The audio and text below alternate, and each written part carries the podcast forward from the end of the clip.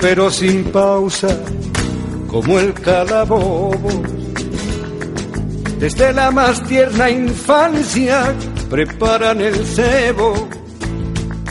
Si no te comes la sopa, te Hola, buenas tardes. eh, Pedro Galeano, ahí en el cuidado del sonido, y Miguel Campillo eh, Ortiz, aquí el micrófono. Les saludamos, les damos la bienvenida a Sintonía Laica en Radiopolis, en la no- 92.3 de la FM de Sevilla y www.radiopolis.org. Saludamos también, como cada jueves, a los compañeros y compañeras de Radio Rebelde Republicana de Pamplona y Radio Clara de Valencia y a sus correspondientes audiencias.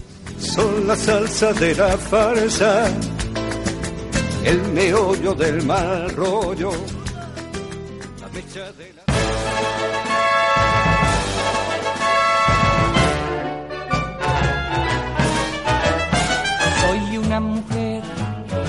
inconveniente, me lo dijo ayer mi presidente, que nunca seré embajadora por no usar de señora y porque con la diplomacia no checan mis múltiples gracias. Soy una mujer inconveniente, tienes que tomarlo relajadamente. No te amo más que a mis gatos, pero te amo mucho a ratos. Ni lo suficiente alcanza y ahora me besas la panza. No soy tus pantuflas, ni soy tu madre, no soy tu gobierno, ni tu comadre. No prefiero adentro ni afuera, ni me colmará una chequera.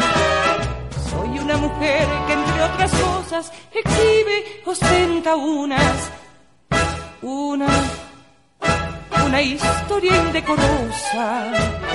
Soy una mujer inconveniente, de esas que son fieles relativamente. Dicen que no tengo moralina, porque me desnudo en la cocina. Dicen que no tengo moraleja, me gustan muchísimas cosas. Soy una mujer inconveniente. Ráscame la espalda delicadamente. Siempre tengo ganas, muchas ganas, ganas de tenerte aquí en mi cama. Tráeme el desayuno en la mañana y al súper que vaya tu hermana. No soy tus pantuflas, ni soy tu madre, no soy tu gobierno, ni tu comadre. No prefiero adentro ni afuera, ni me colmará una chequera. Soy una mujer que entre otras cosas exhibe, ostenta unas, una, una historia indecorosa.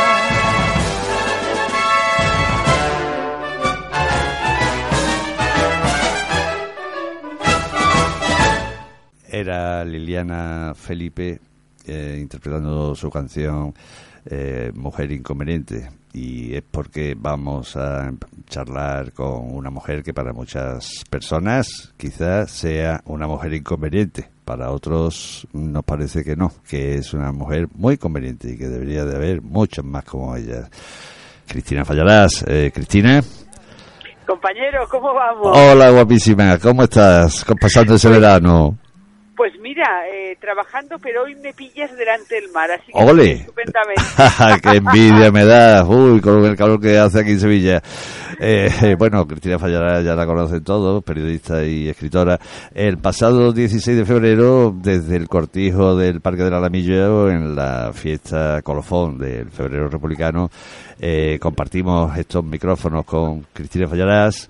Eh, ella había clausurado el día antes en el aula magna de la Facultad de Historia la- las jornadas universitarias y se quedó para participar al día siguiente en la, en la fiesta. Bueno, eh, queríamos llamarla porque mm, eh, para hablar de un vamos, para felicitarla. eh, eh, tiene, ella, hemos dicho que es periodista y escritora, como ya todos saben. Eh, su última novela, Honrarás a tu padre y a tu madre, publicada en 2018 por Anagrama. En septiembre, Anagrama sacará, mm, según tengo entendido, ahora contamos nosotras, cuéntalo, una memoria colectiva de la violencia.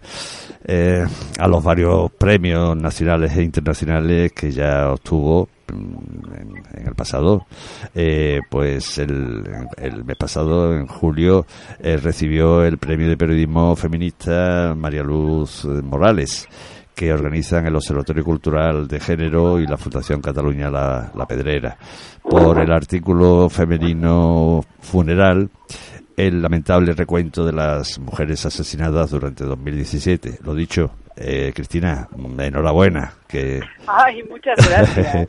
eh, bueno, es... eh, ¿Sabes la ventaja? Dime. La ventaja de un premio como este Sí. es que es un premio para todas. claro, Este tipo de premio no es un premio a una persona, no es un premio a mí, que me lo dan a mí, pero eh, es para todas, para Claro. todas las asesinadas, para todas sus familias, para todas las que luchamos a menudo contra esta barbarie. Claro que sí, y eh, bueno, pues eh, aunque quizá el activismo feminista sea pues, el que más eh, se te conozca, eh, tu compromiso con la justicia social va, va más allá. Otro, Sí. o- otro otro artículo, otro artículo que en mi opinión merecería premio es el que hace un poco más de un año y si publicaste en lamaria.com con el título Pavorosa pobreza infantil y siete preguntas tontas. Sí. ¿Eh? Es que es que es que es tremendo. Es que no eh, no nos están dando las cifras de la pobreza infantil, las pasan como por así por encima. Ah, sí, sí. Eh, y estamos hablando de más del 30% de la población infantil sí. que no puede comer cada día tres comidas. Eh, y esto, mira, con no cuenta, eh, eh, porque los niños no hablan, porque los niños no votan, eh, porque los niños no se quejan, y a mí es un tema que me, que me obsesiona. Aquí, bueno, en el informe aquel creo que decía que hablaba del 40% de la población Sí, sí, infantil en España, ¿eh? por debajo del Oscila umbral. entre el 30 y el 40, Sí, efectivamente. Ahora estamos en el 38, si no me equivoco. Ha- Es una barbarie, es una Claro. barbarie. Bueno, estas siete preguntas que Cristina Fallarás decía que eran preguntas tontas serían ¿por qué todos estos intelectuales, artistas, políticos y gentes relevantes de España se movilizan con brío para que Podemos pacte un mini un gobierno con el PSOE y Ciudadanos y no mueve un músculo al enterarse de que el 40% de los niños y niñas vive por debajo del umbral de la pobreza? ¿Por qué aquellos que dicen considerarse de izquierdas alzan su voz conjunta y públicamente contra la celebración de un referéndum en Cataluña mientras quedan mudos no solo ante la abrumadora pobreza infantil, sino ante la evidencia de que cientos de miles de familias se han quedado sin techo bajo el gobierno que dicta esa agenda que ellos defienden? ¿Por qué la población en general, mm, y muy en particular los medios de comunicación, no han de- reclamado mm, ninguna medida urgente ante las pavorosas realidades anteriormente citadas? Eh, ¿En qué momento dejó de ser noticia la pobreza extrema en general y la pobreza infantil en particular? ¿Cuáles son los mecanismos eh, que han conseguido silenciar el dolor de varios millones de personas que no pueden alimentar ni vestir correctamente a sus hijos? ¿Cuál ha sido el papel de los medios de comunicación en este silencio y cuál la imperdonable desatención por parte de los sectores sociales en teoría de izquierdas, en teoría sensibles a la pobreza? Y en fin, ¿Cuál es nuestra responsabilidad en la devastación llevada a cabo por el PP, que no tiene que ver solo con la corrupción, sino con la destrucción de nuestros mecanismos de apoyo mutuo y lucha por la dignidad? Pues no sé, o, eh, si les parecen preguntas tontas, estas siete preguntas. Continuamos charlando con Cristina Fallarás. Y aquí te hablo desde Sevilla, donde tú sabes que eh, están los seis o siete pueblos, hay pueblos, barrios más pobres de España. Sí, señor. Con lo cual, De hecho, de hecho Sevilla, eh, si no me equivoco, está entre las tres capitales con mayor pobreza infantil, eh, con diferencia. mm, Así es. Así que fíjate tú qué, qué plan tenemos aquí. Porque Eh, además no se corresponde con eh, no se corresponde con el nivel de vida. Sevilla no es una ciudad con mal nivel de vida. Sin embargo, eh, hay una pobreza eh, que roza a los niños porque eh, primero las familias con muchos niños y segundo las familias monoparentales que deberíamos llamarlas monomarentales porque suele ser una madre y dos hijos o una Sí. madre y un hijo esas son las que más sufren la pobreza Claro. y siempre hay críos por medio Claro, claro que sí. El- en- hablando de esto de aquí, el defensor del pueblo en junio sacó un informe eh, junto con la ONG Save the Children que también denunciaban eso, que el 20% de los niños en Andalucía se encuentran en el Fíjate. umbral de pobreza severa, o sea que severa severa es que además hablamos. Claro, hablamos de pobreza severa. Pobreza severa es cuando esos niños no comen ni carne ni pescado ningún día de la semana. Mm, Pero además no pueden hacer desayuno, comida y cena. claro. Y luego está lo que llaman riesgo de pobreza. Sí, sí. Riesgo de pobreza lo llaman ahora. En nuestro tiempo se llamaba pobreza. Ah. Que son niños que pueden comer proteínas dos veces por semana. El resto comen patata y arroz. Arroz Ah. y patata, patata y arroz y de vez en cuando un huevo. es verdad, así Sí, es. no, ya, pero... Eh, y muchos espaguetis, muchos espaguetis. Oh, pero bueno, ahora ya vamos a tener ya mismo un gobierno nuevo, ¿eh? ¿Qué, qué te parece? ¿Cómo el tema de, de la investidura? Mira, yo llevo diciendo hace mucho tiempo. Explaya- expláyate, venga. Lo primero, lo primero, primero, primero. Eh, el PSOE jamás ha querido pactar con Podemos. Jamás. Y va en su ADN no hacerlo. Es decir, eh, eh, eh, más allá de que Pablo Iglesias y Pedro Sánchez se odien, eh, el PSOE es un partido que eh, es un partido que pacta eh, la, la, la, la, la ley de amnistía del 77, es un partido que no exhuma las fuerzas franquistas, es un partido que hace una ley de la memoria que no llega a nada, eh, es un partido que pacta con las empresas del IBEX que vienen del franquismo, eh, no, es un partido que quiera cambiar nada. Pero es que eh, los de Podemos han sido tontos, con perdón y con cariño, ¿eh? Que te dan tres ministerios, cógelos de lo que sea. Yo Mm. les decía el otro día, a ver, imagínate, te dan un ministerio de juventud y o de infancia, de infancia, que Mm. les parecía una tontada, vale. Entonces tú dices, bueno, eh, vale, la infancia, la infancia está desasistida, entonces eh, exigimos eh, que en los colegios públicos los libros sean gratuitos. Exigimos que eh, los colegios privados eh, tengan las mismas obligaciones que los públicos y además eh, eh, los libros tal. Eh, exigimos la derogación del concordato con la Santa Sede porque es lo que hace que los colegios católicos, bla, bla, bla. Eh, Claro. exigimos que las grandes empresas o cualquier empresa con más de 10 trabajadores tenga trabajadoras tenga por obligación una guardería. Mm, Quiero decir, el mundo se puede cambiar desde cualquier lado. Eh, el rechazar tres ministerios cuando sabes que no te volverán a dar ninguno mm, fue la del tonto, macho. claro. Quizá tuvieran ahí la experiencia, bueno, en la memoria, la experiencia que hubo aquí en Andalucía cuando gobernaron, o- aunque bueno, en Valencia parece que van de otra manera las Pero cosas, en pero... Valencia sí ha ido bien, pero pero ay, yo creo que hubo ahí hubo ahí un, un- cuando cuando Pedro Sánchez dijo que no quería a Pablo Iglesias, Mm, cometió un error garrafal. Claro, cometió un error porque dijeron, vale, pues eh, Pablo Iglesias dijo, vale, pues yo me retiro, y entonces los dejó en pelotas. mm, Pero claro, eh, ahí tú puedes apretar y decir, vale, pues ahora quiero eh, cuatro ministerios. Pero lo que no puedes hacer es rechazar los que te dan. Es decir, agárralos y desde ahí intenta cambiar las cosas. Si tampoco va a cambiar tantas cosas en cuatro años, pero lo que sí puedes hacer es poner en la agenda política temas que no estaban y enunciar necesidades que tampoco estaban enunciadas.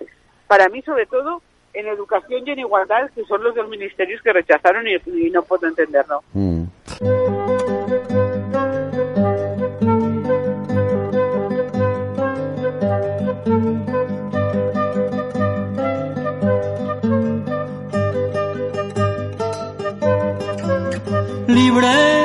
Quiero como arroyo que brinca de peña en peña.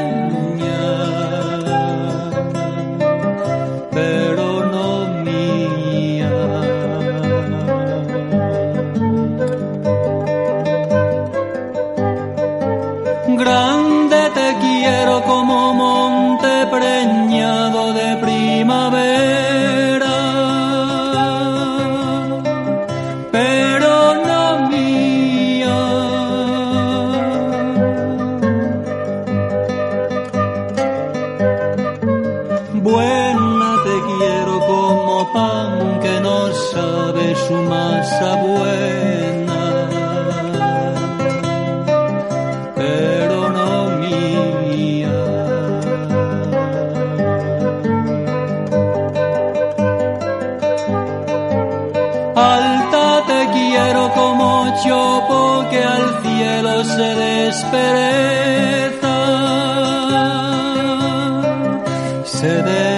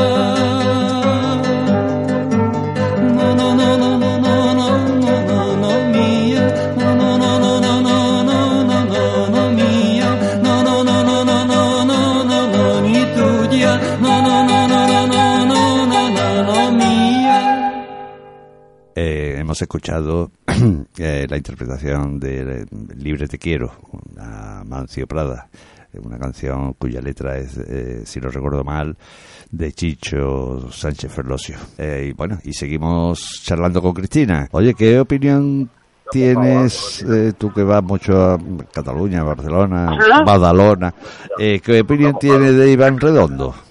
Que según parece es el cerebro de, por ejemplo, el que le dice que fue quien propuso, le propuso a Pedro Sánchez que apartara a, Pedro, a Pablo Iglesias de...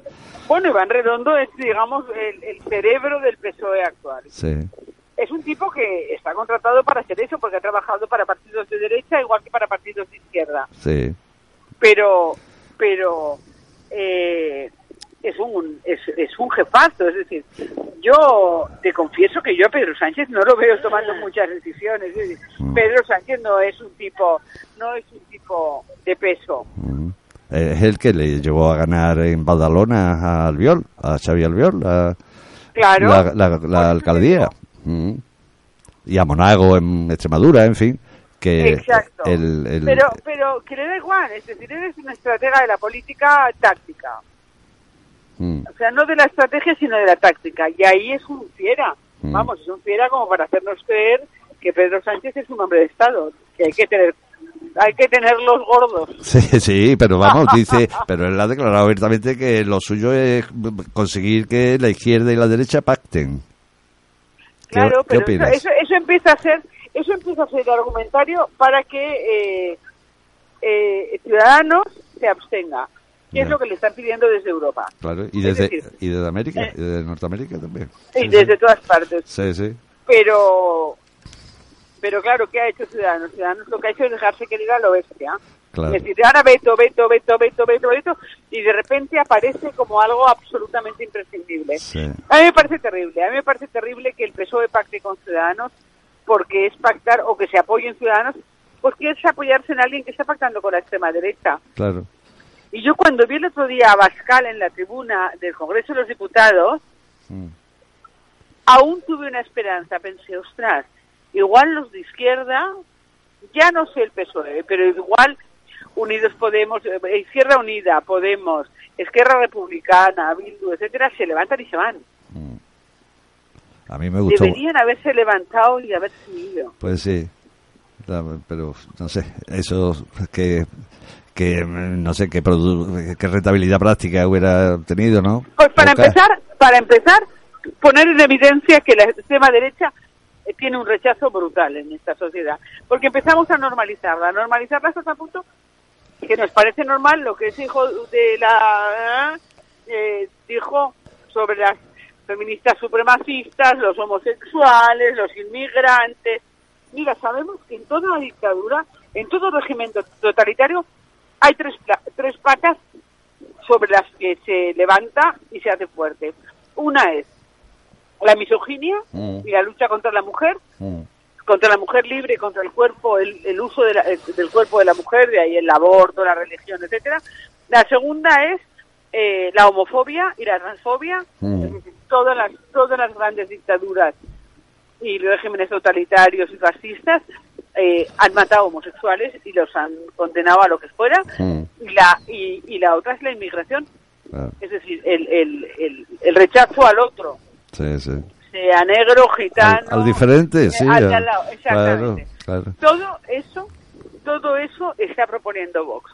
Pues oye, si sale en el Congreso de los Diputados, si se pone ahí, te levantas y te vas. Y es una manera, de, eh, es crear, ahí creas una información, porque la noticia no habría sido eh, el líder de Vox dice tal, la noticia habría sido cuando sale el líder de Vox se levantan X diputados y se van. Mm. Y con esa noticia lo que hace la población es darse cuenta de que se les puede plantar cara. Claro. Los gestos son muy importantes, muy importantes en política. Oye, que no te quiero mm, eh, eh, eh, fastidiar más la tarde mm, en el mar, eh, pero quiero que me comentes una de las efemérides que traemos. Claro. Mira, te lo voy a leer. Tal día como hoy, 15 de agosto, porque esto lo escucharemos el 15 Sí. de agosto, día de la Asunción. Pues tal día como hoy, 15 de agosto de 1950, el Papa Pío XII proclama el dogma de la Asunción de Santa María Virgen, motivo del carácter festivo de este día en España y en otros países. Este último dogma católico se publicó en la Constitución Apostólica Munificentissimus Deus, es decir, Benevolísimo Dios, por Pío XII el 1 de noviembre de ese mismo año, de 1950. Bueno, ¿qué te parece? Que la Virgen María subió en cuerpo y alma, pasó la troposfera, la estratosfera, la atmósfera y... A mí, ¿sabes qué me pasa? dime, Eh, dime. que eh, tú eres virgen. bueno, creo que no. Pues, pues, eh, pues yo tampoco. Y que yo sepa, no conozco a ninguna virgen que no sea mi hija pequeña. Estoy de vírgenes hasta las narices. A mí la asunción me importa un pito, oye, como si quiere pudrirse en el Valle de los Caídos junto a la momia de Franco. A mí lo que me preocupa es la idea de la virginidad, ya lo sabes. Mm. Es decir, eh, que eh, una sociedad eh, valore la idea de la virginidad de una mujer adulta quiere decir que condena la vida sexual de todas las mujeres adultas. Claro, porque no se dice de ningún hombre que era virgen. No, la- son las mujeres las vírgenes, y la virgen de y la virgen de cuál, y la virgen... Los otros son santos, oye, y si follan o no, ellos sabrán Claro. pero pero las vírgenes son mujeres y yo estoy harta porque eso quiere decir que aquellas que no somos vírgenes compañero que somos todas eh, eh, algo estaremos haciendo mal porque además de follar nos gusta Eso, y como dicen que lo que gusta es pecado, ¿no? ah claro claro ¿Verdad que sí? Pues a eso me refiero. Oye, pero si encuentras una virgen por ahí, dile que aprenda. Sí, yo le puedo enseñar cuatro cositas. Cristina Fallarás, un gustazo siempre escucharte, hablar contigo y... Querido y- mío, vamos ahora tú y yo a subir a los cielos en cuerpo y alma. Sí, de a la ver mano. Si por ahí, a ver si por ahí por la estratosfera recuperamos la virginidad y volvemos y podemos volver a perderla. Bueno, eso, eso, exacto. A eso me apunto yo ya. Eh, Cristina, un, abrazo muy grande. Venga, disfruta todo lo que puedas. Hasta. Hasta pronto.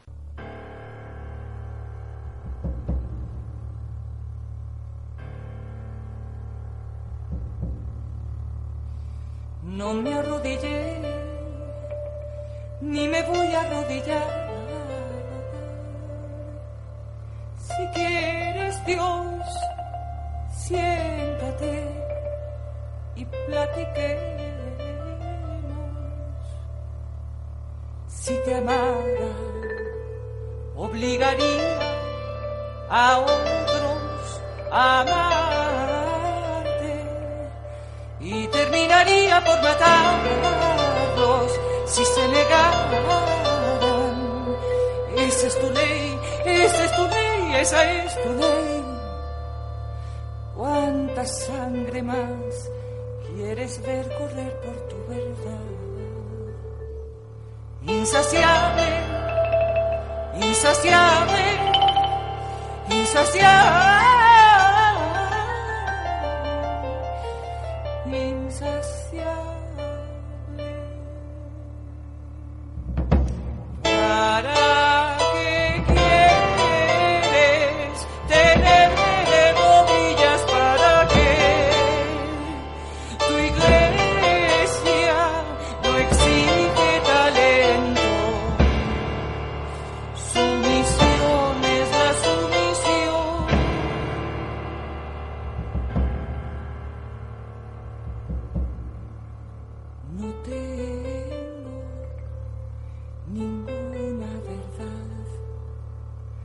Soy de las beatas místicas arrebatadas. Mi sangre es demasiado tibia y mi locura demasiado mesurada.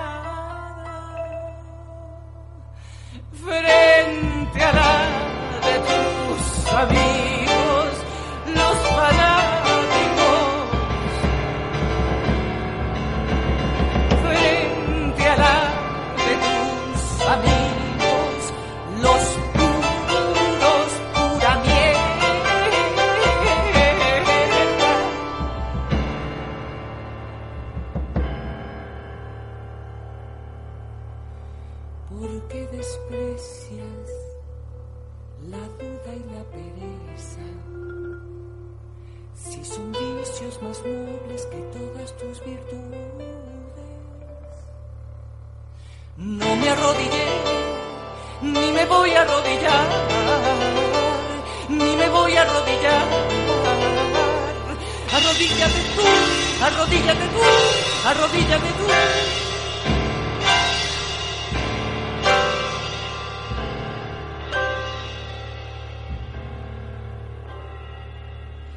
La música me ha dado esta audacia frente a ti. Me eres indiferente. No me voy a arrodillar. Porque pensar es dejar de.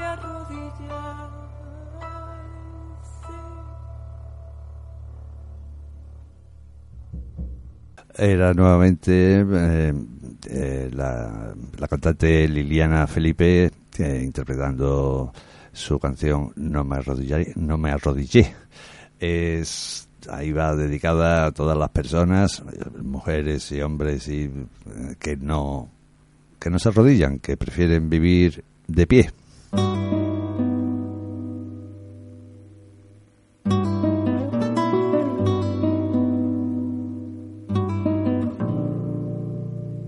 Efemérides. Fechas para el avance o retroceso de la libertad de conciencia y los derechos humanos. Además de la que nos ha comentado hace unos minutos Cristina Fallarás, la de la instauración en 1950 del dogma de la asunción de la Virgen en cuerpo y alma al cielo, hay otras efemérides, eh, como por ejemplo eh, la del 15 de agosto de 1514, tal día como hoy, pero de, de, de 1514, ante los abusos a los que son sometidos los indígenas americanos, los indios, llamados indios, Bartolomé de las Casas renuncia a la encomienda esclavista que se eh, le había asignado en la española, en la isla la española, y regresa a España.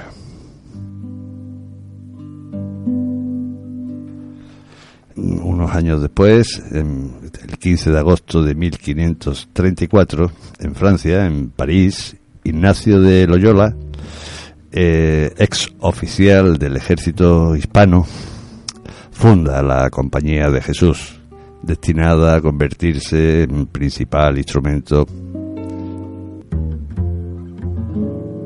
en un intento de frenar la reforma luterana.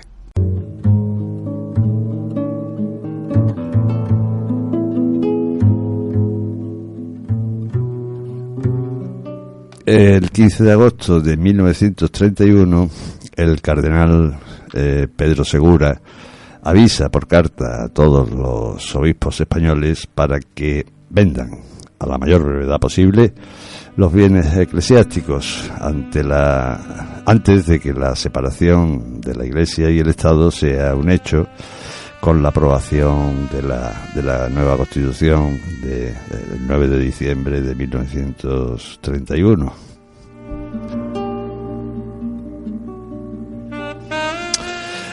Eh, y ya por último traemos la de el 15 de agosto de 1936 en, en, en tal día como hoy bueno eh, empezó el 14 de agosto la noche del 14 de agosto y continuó en el día 15 de agosto la, la matanza, la masacre de, de Badajoz que ha pasado a los libros de historia eh, con ese nombre, puesto que unos 1800, en- hay distintas fuentes, según la fuente o fueron 1800 o fueron 4000. Eh, las, eh, las víctimas de la represión eh, tras ocupar la ciudad el día antes, eh, el día 14, ante las tropas sublevadas al mando del coronel Yagüe. Eh, en aquella época hay que hay que decir que la ciudad de Badajoz tenía unas 40.000 personas, 41.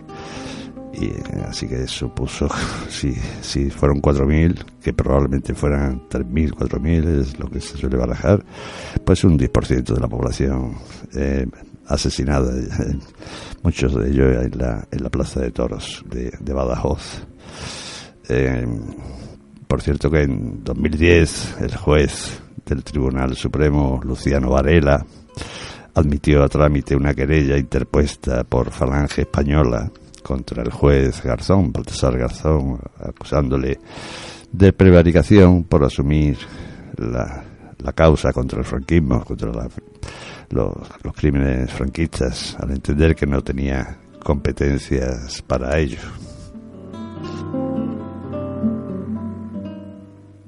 Hoy el programa será más corto, eh, verano, y aquí vamos ya mm, acabando. Eh, solo nos queda decirles que el próximo el próximo jueves 22 de agosto eh, tendremos a Sebastián Martín Recio, portavoz de, de Marea Blanca, con el que charlaremos de, de la sanidad pública.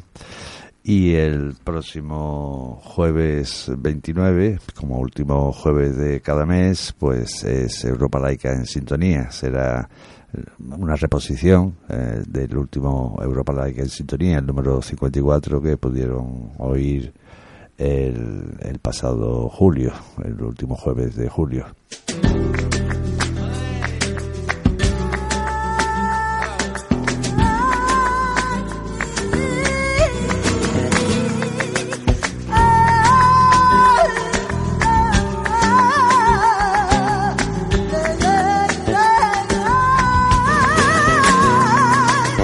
Prisa pero sin pausa, como el calabobo.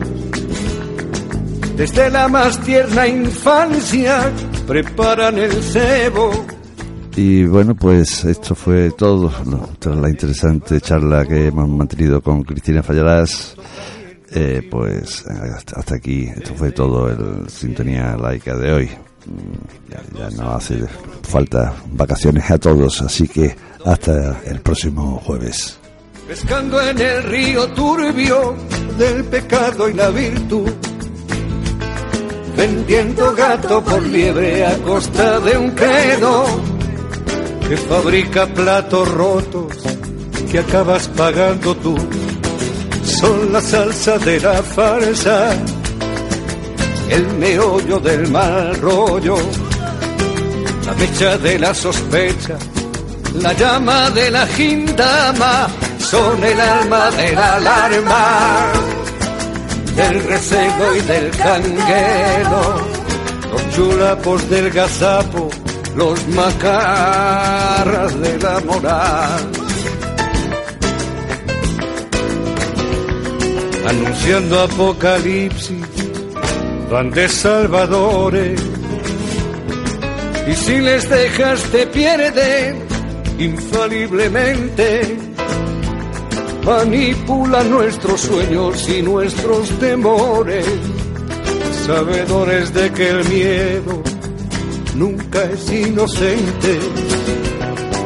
Hay que seguirles a ciegas y serles devotos, creerles a pies juntillas y darles la razón.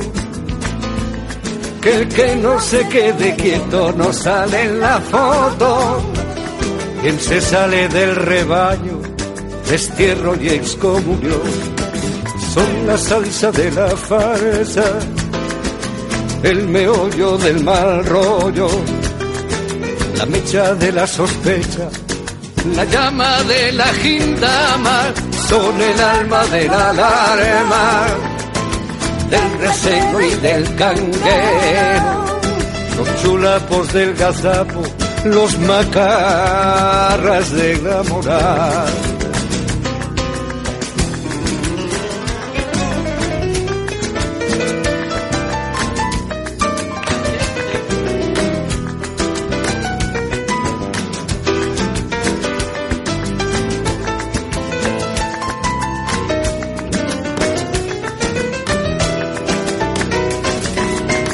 Pero sin pausa, esos carcamales organizan sus cruzadas contra el hombre libre, más o menos responsable de todos los males, porque piensan por su cuenta, sueñan y lo dicen.